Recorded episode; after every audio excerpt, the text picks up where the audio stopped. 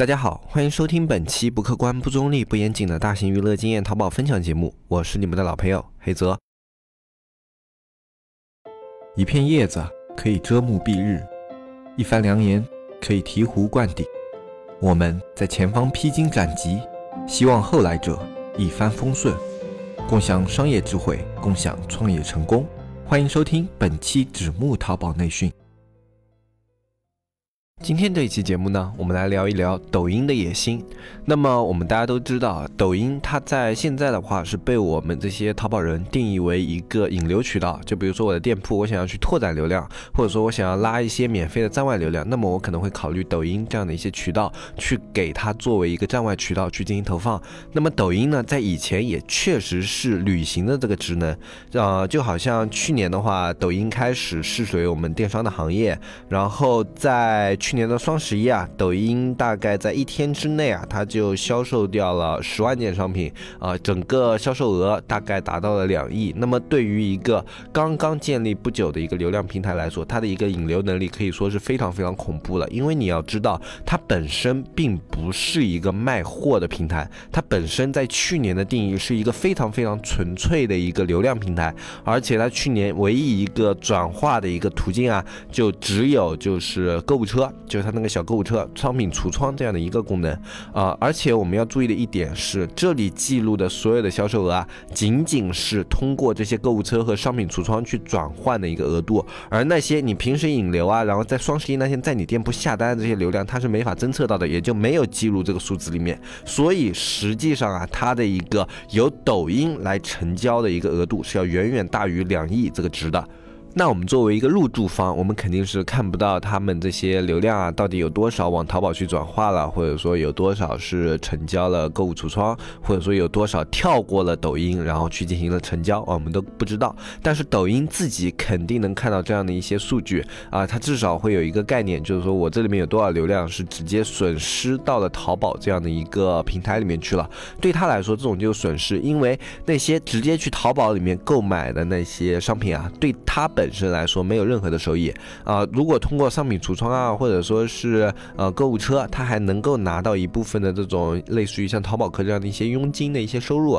或者说给淘宝提供推广这样的一个推广收入。但是呢，啊，如果这个流量它直接去淘宝进行转化了，那么对他来说就没有丝毫的好处了。那么在这样的一个情况下呢，抖音肯定不甘心。那它作为一个大流量的一个平台啊，它去啊扶植了这么多的一个流量，最后呢有很多的流量。单纯的给淘宝做了嫁衣，这对他来说肯定是很不甘心的一件事情。我们换位思考的话，就是如果你是微信，那么你的所有流量会免费的导流到淘宝这个平台，那你肯定也不甘心。这也就是为什么后来微信它封闭了一个淘宝的所有链接端口，你只能通过淘口令啊这样的方法去微信里面分享链接啊。这也是微信为了防止自己的流量去导入到淘宝这样的一个端口里面。那么微信的话，它后来的做法就是跟京东合作，推出了微信购物这样的一些。东西，那么抖音它肯定也是作为一个流量媒体平台的话，也开始拓展自己的渠道。所以呢，啊，在目前抖音已经去开放了一个小程序的一个对接系统啊。这个小程序对接系统的话，经常玩抖音的一些朋友应该是比较熟悉的。它里面现在推广了主要两方面，一方面是游戏小程序，另外一方面是电商小程序，可以进行这两方面的一个对接。那么作为我们电商人来说的话，肯定是比较关注电商这一块的。那么它现在在电商方面。的话，有小米有品、京东好物街、醉额娘葡萄酒旗舰店等等等等啊。针对于这么一些小程序的话，抖音自己本身现在也在给它去做推广。比如说你去搜小米有品啊什么的，你在搜索页啊、视频播放页啊，你去它给你推荐的都是这一个小程序，而不是那些以前你可以搜到的那些入驻用户啊，就跟它这个搜索名字相关的入驻用户不是的，而是主要是去推广它这些小程序，或者说是去推广这样的一些品牌。那么抖音的话，它这个行为非常的明显，它就是在去制造一个闭环啊，像以前的话，它是一个开环，是一个导流啊，我把流量导入到你淘宝，导入到你整个淘宝的一些购物平台。那么现在的话，它要制造闭环，它要让这些流量在自己的内部进行消化啊，这是就像京东去跟呃微信合作，然后在里面推出了微信购物这样的一个效果是一样的。我把我所有的购物内容都在里面这个闭环进行完成，那么这这里面的话。大部分的收益就收归我这么一个程序所有了，而跟你这个淘宝啊什么的就没有关系了。其实这样的一个方向呢，并不是说抖音突发奇想啊，就突然想要做这样的一件事情了。呃，它这些内容的话，其实布局了很久。它在从去年到今年啊，很多一些动作啊，都是在往这个方面去发展的。比如说，它之前去开通这种蓝 V 啊企业号，然后去上线一些生活服务，然后还去上线了一些啊什么抖店啊、直播窗口啊，然后接入 POI 展示啊，就很多很多的功能，它都是为了实现自身流量闭环交易。这么一个功能，而最后这个电商小程序这个功能的推出呢，就好像把这些所有的功能都串联在了一起。像京东好物和小米的话，这两个他们是之前就已经跟抖音在建立一定的联系了。呃，京东呢，它是一个平台方啊，这这个联系就好像微信跟他们那个微信购物啊，跟京东的一个联系比较像。然后剩下的话，小米它是一个品牌方，小米也是之前就已经在跟啊抖音建立联系了。他们之前有个小米快闪店啊什么的。啊，在之前就已经跟抖音有过合作了，然后这里它作为一个品牌方，跟抖音在这个电商小程序方面有合作，也是顺理成章的。那么其中其实最值得我们关注的，应该是醉额娘葡萄酒旗舰店这么一个账号，它是一个代表垂直类目的账号啊，它作为一个葡萄酒类目，然后去转化这样的一些客户，然后它是非常垂直的，然后抖音也是给它进行了扶植。那对于我们这种个体的品牌卖家来说啊，其实这是一个非常。好的消息，虽然他现在只是在跟那种最大部分的那种大 V 进合作，但是随着他这种合作展开，肯定慢慢的会往这种比较中小的品牌开始深入下去。那么他这一个端口也肯定会慢慢的去给他放大一个开放量，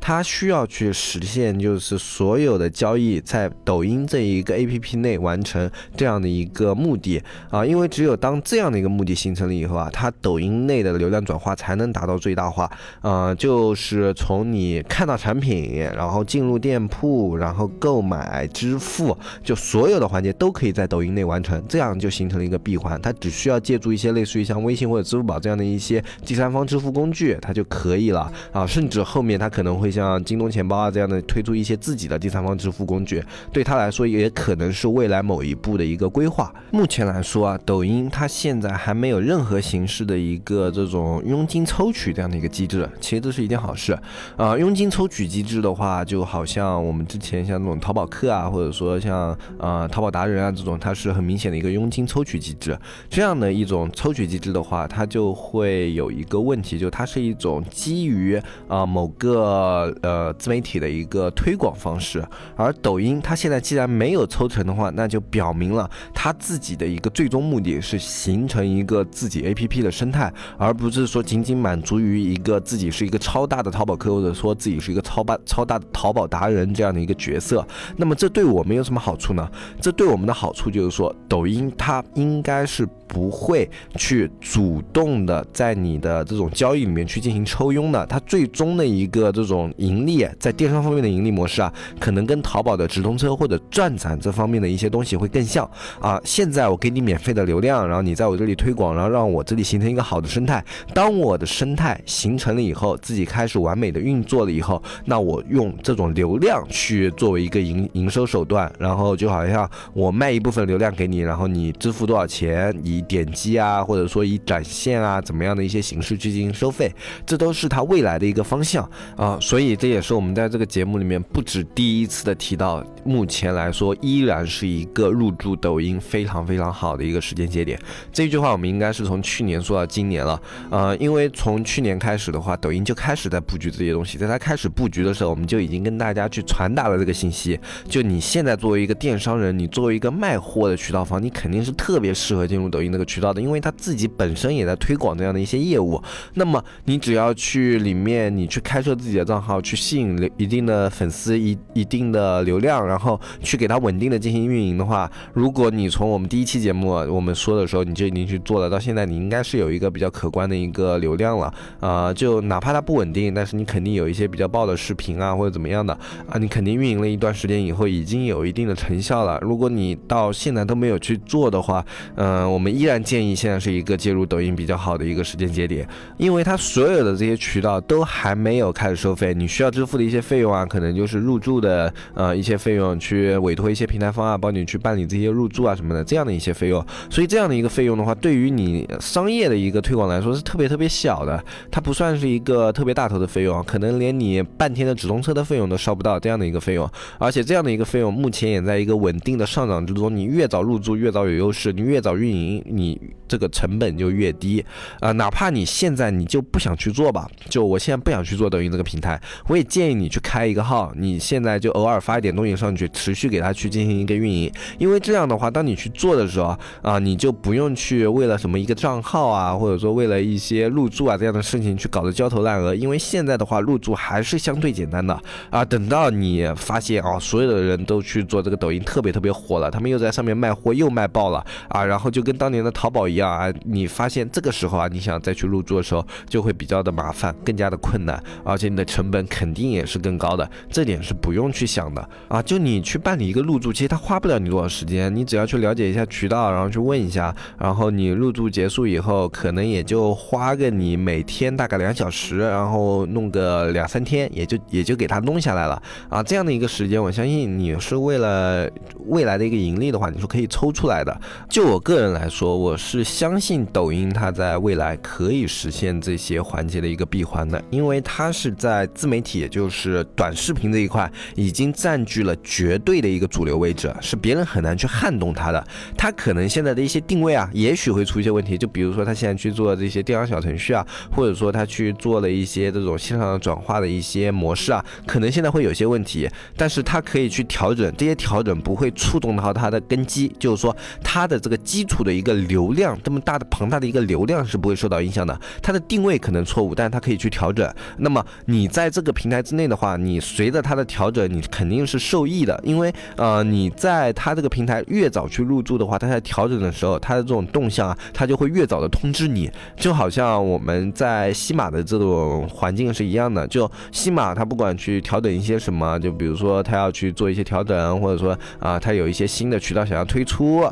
它都会优先先通知那些啊已经在他这个平台入驻而且有一定成绩的这些主播，哎，他都会去通知。那么在抖音，他肯定也是一样的，你只要在抖音前期你做出了一点成绩，都不需要特别好，因为它现在量不是特别大，都不需要你做的特别好，你只要做出了一点成绩，你可能有一些转化什么的，那他未来有一些动向的时候，他都会优先通知你这些主播。那么你在信息渠道的获取上就比别人天生占优了一步，而且淘宝他们现在也在做短视频这样的一件事情，那么就证明了短视频这样的一个风口流量啊，它是所有的一些主流的平台都已经认可的了，淘宝认可了，京东认可了啊，腾讯认可了，腾讯自己也在做微视，那么所有的巨头他们总不能全都判断错误吧，对吧？那么就是说，抖音它这样的一个流量结构并不是一个短期的，它是一个未来会长期存在的这样的一个大流量平台。那么只要它有这样一个流量在手上，未来它的一个变现实现是一个早晚的事事情。就好像呃你在微信里面，你有一个微信公众号，那么你有了一百万粉丝以后，你能不能赚钱，那只是早晚的事情。抖音它作为一个平台方，已经不止一次的给我们提出了这样的讯息：我要去做闭环，我要做我自己的商业模式，我要在我自己的平台内实现一些变现。那么如果它在这么明显的告诉你的情况下，你依旧没有去做这些相应的事情的话，那么最后啊，你再去说的时候，就不要再说，哎，我当初没有把握住这个机会啊，哎呦，我的当时这种消息比别人慢了，其实并没有慢，只是因为没有去做这件事情。所以我现在是特别特别特别推荐大家去做这样的一件事情的，啊，包括我们自己也在做这样的一件事情。有很多的消息，你们可能觉得是我我们有什么特殊的渠道啊或者什么的，其实并不是，就可能有很多消息啊，就我们这期节目里面分享的有很多消息啊，就是我们做的比你们早一些，然后我们在这种抖音的后台有时候就能接受到它的一些推送啊，这就是我们去做了这件事情的一些好处，这也是好处。就消息的获取渠道啊，它在商业上其实是一个非常非常重要的资源，我觉得大家不应该去忽视这样的一个资源。呃，看起来是一个非常微不足道的一个东西，但是在商业上，很多这些微不足道的信息都是可以把它变现的，都是可以你通过某种行动或者说某种渠道去把它变成一个可变现的一个消息。那么这样子的话，这个消息就实现了它自身的价值。可能一百条消息里面有一条这样的消息，那对对我们来说就足够了，因为获取消息不需要你什么额外的一些成本。好，那么今天呢，跟大家分享的一个主要内容就到这里。呃，其实像我们在淘宝的话，我们之前也说，淘宝也在自己做自己的短视频，甚至他们以前曾经发布过一个消息，说就是未来淘宝的一个流量承载端，可能百分之九十要以视频的内容去呈现。那么淘宝的话，它其实也在做这样的一个努力。其实淘宝一直想要打通自己的一个大的一个社交流量的一个媒体的一个获取端啊，但是这一点它一直没有成功。包括它去收购了微博啊，包括它去呃打。打了很多的一些平台去给他们注资，然后去给他们入股，但是最终他们依旧没有去拿下一块特别理想的一个流量平台媒体，呃，所以这是淘宝的一个痛点。那我们现在有抖音这样的一个流量平台，它作为一个天生的一个助力，让我们去入驻的话，那我觉得大家应该去珍惜这样的一个机会啊。今天的话，我们跟大家分享主要内容就说到这里吧。那么我是黑泽，如果你想要了解更多的电商资讯，想要了解更多的电商。知识的话，可以加入我们的电商社区纸木社区啊，纸木社区的加入方式，在微信里面搜索微信号纸木电商的拼音，添加我们的客服纸木电商小安，你就可以了解到关于纸木的一些信息以及我们的社区推荐。那么今天这期节目的话，我们就跟大家说到这里，我是黑泽，我们下期再见，拜拜拜拜拜。